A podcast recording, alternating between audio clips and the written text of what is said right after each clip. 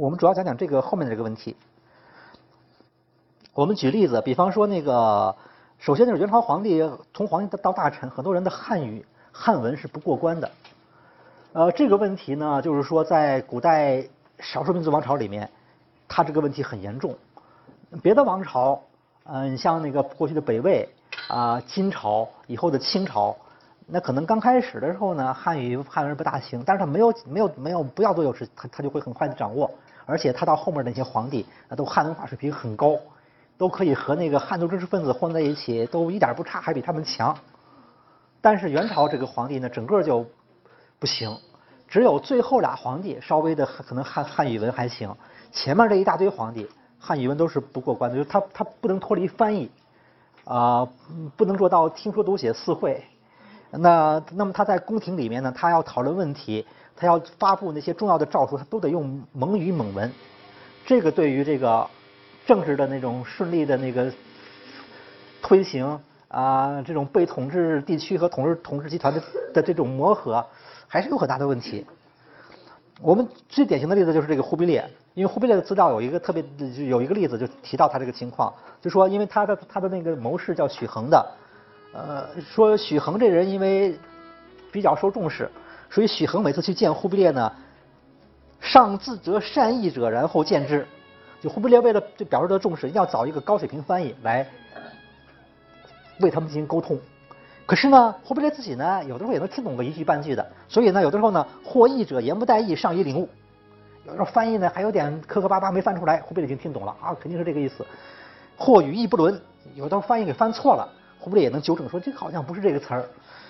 但是这样的一种外语水平不行，就说你必须得听说读写词，你得很顺利的，那怎么着你能听懂个别词、个别句子，但是你整的听不下来，这不行。那么元朝的皇帝呢，大量的都是这个水平，一直到最后元朝快灭亡了，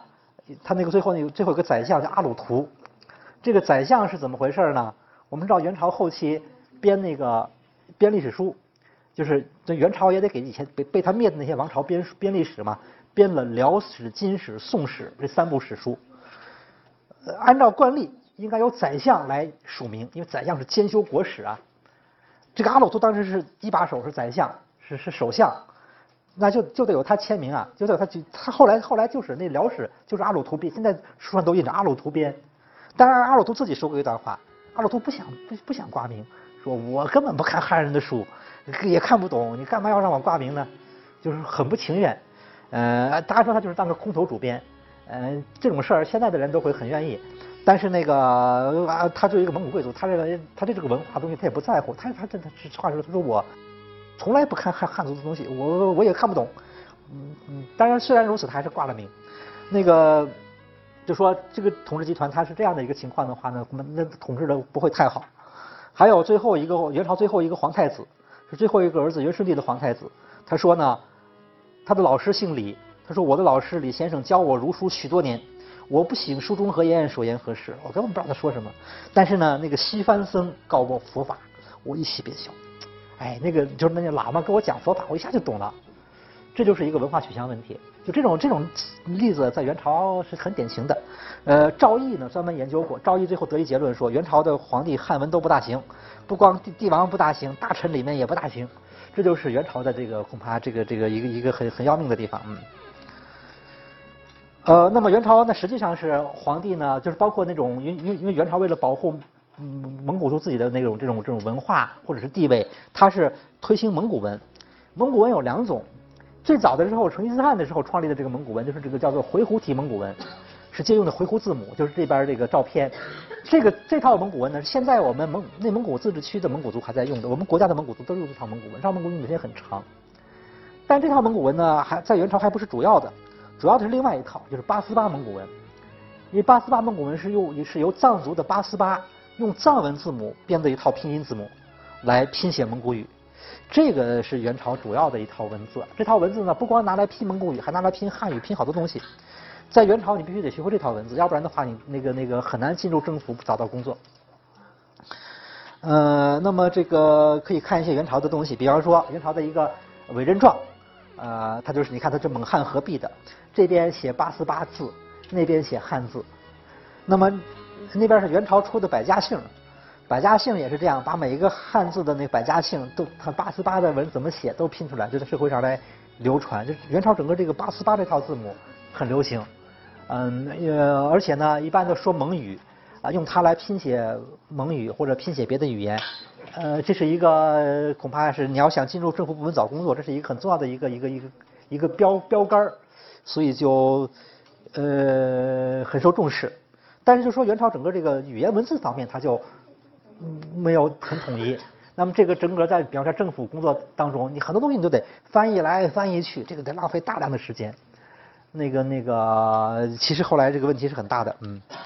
那么由于他大量的使用蒙语，所以他那个以以以至于呃在那个公文里面都出现了一种奇怪的文体，这个有学者称之为硬译攻读文体，因为呢他就是这样，因为这个公文原来是蒙文，现在呢就怕一般人看不懂蒙文，我得把它翻译成汉文发下去。可是翻译成汉文怎么翻译呢？如果呃最简单的办法，如果追求效率和准确性，就是说我光翻译词儿不翻译句子，我把那词儿给它变过来，句子呢不不变或者不全变，这样的话呢就是那个白话的，你看上去反正也那个那个大概能懂，那意思大概知道，就好像我们听那个日本人说汉语一样，有的时候那个这这就是那个那个他比方说他倒装，他那个那个。动词放在后面，宾语放在前面。那蒙古语也是这样的。阿尔泰语系它的特点就是说，那个那那个那个谓语是后置的，呃，词序是不大对，但是它的意思呢，你大概你也能蒙出来。所以呢，它大量的就翻译成这种叫做不顾汉语的语法规律和习惯，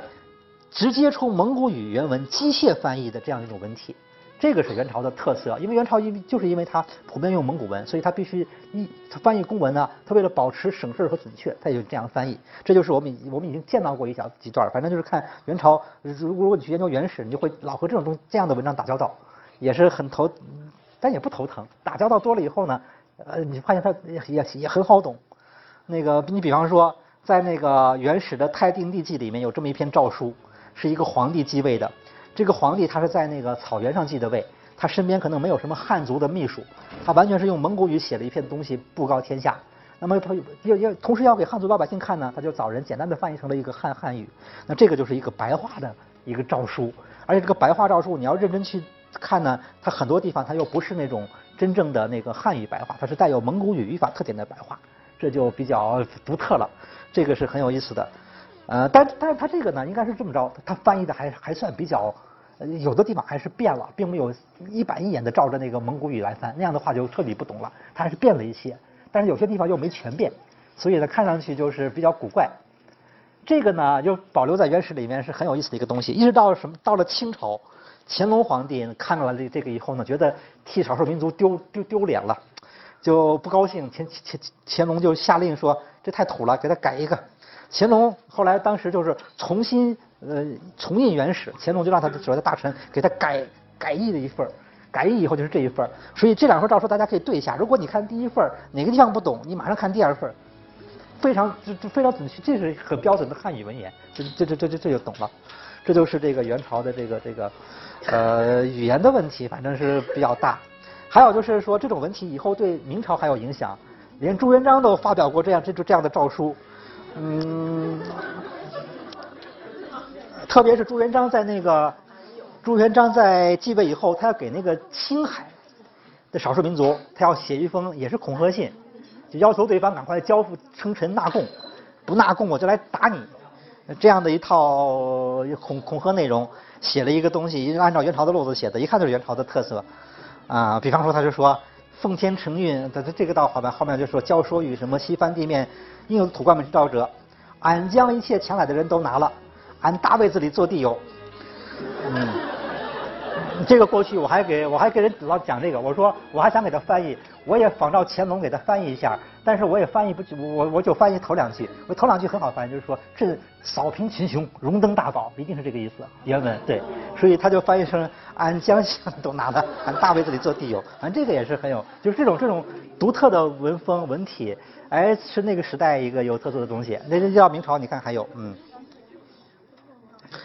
呃，那么还有就是由于，呃，再举个例子，就是那个元朝皇帝的那个，因为他的文化水平不高，所以你可以看一下，后来的元朝的皇帝呢是这样，按照传统的一些做法，他也要上课，他要学点文化，他怎么学呢？呃，我们就看到那个有人给他正好有个讲稿留下来，是有一个著名学者叫吴承的写的讲稿，他讲了一段通鉴。通鉴的话呢，就讲那个汉高祖入咸阳，约法三章的故事，啊，就是那个除除去秦朝苛法，啊，约法三章很简单，让大家就那个那个比较宽松一点，啊，这个这个也就两段话，那他要给皇帝讲，他得先把它彻底用白话翻译一遍，然后再讲一番大道理，就告诉他这个故事讲的是有什么启发，有什么教育意义，什么教育呢？就是说你要爱护老百姓，不要乱杀人，那个以人为本什么的，讲这个。嗯，这就是这个，反正就是像像这样的一个讲稿，也可以看看元朝。哦，从这个讲稿上可以看到，元朝他这个皇帝的文化水平呢不是很高，就这个很就是他讲的都很浅显，呃，连那个文言文本来很简单，他也得一定要译成白话才能够去给他讲，而且还要讲这些浅显的道理。这就是这个元朝的，反正我们讲汉化迟滞，我们就举这样的一些例子，你看看当时的一些有些直观的感觉吧。呃，最后我们要概括一下那个汉化迟滞的原因，就是那个有三个原因，一个是蒙古人原来他就是一个，就是说因为蒙古离他原来离那个离中原比较远，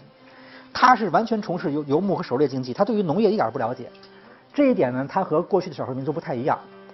因为有的少数民族，你比方说像像女真和满族，他就是农业民族，你要像那个鲜卑和契丹，他是长期在那个汉族边缘地带活动的。他虽然不是农农业民族，但他起码对农业有点了解。而蒙古人呢，他既不是他肯肯定不是农业民族，他也不是在你边缘，他是在很远的地方进来的，所以他就对农业一点不了解。这样的话，你让他去学习这套农业文明的东西呢，他的确是有点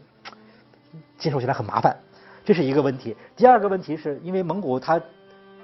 那个起来以后，他到处征伐，他视野比较开阔，他见过一些，就说对他来说呢，他的自己的文化当时不是很高。那可是汉文化呢，对他来说也没有那种独一无二的吸引力，因为他又见到一些别的那些文化呢，人家也有一定水平，也自成体系，包括像喇嘛教的东西，像伊斯兰教，甚至于欧洲的基督教，他都有所接触。这样的话，他对于这个汉文化的那种尊重程度就大打折扣。他不像别的少数民族刚一起来，别的文化基本没见着，就是一个汉文化呀，这个汉文好像还很不错，博大精深，这么就他很自然就会就会就会比较对他。那个那个崇拜，但是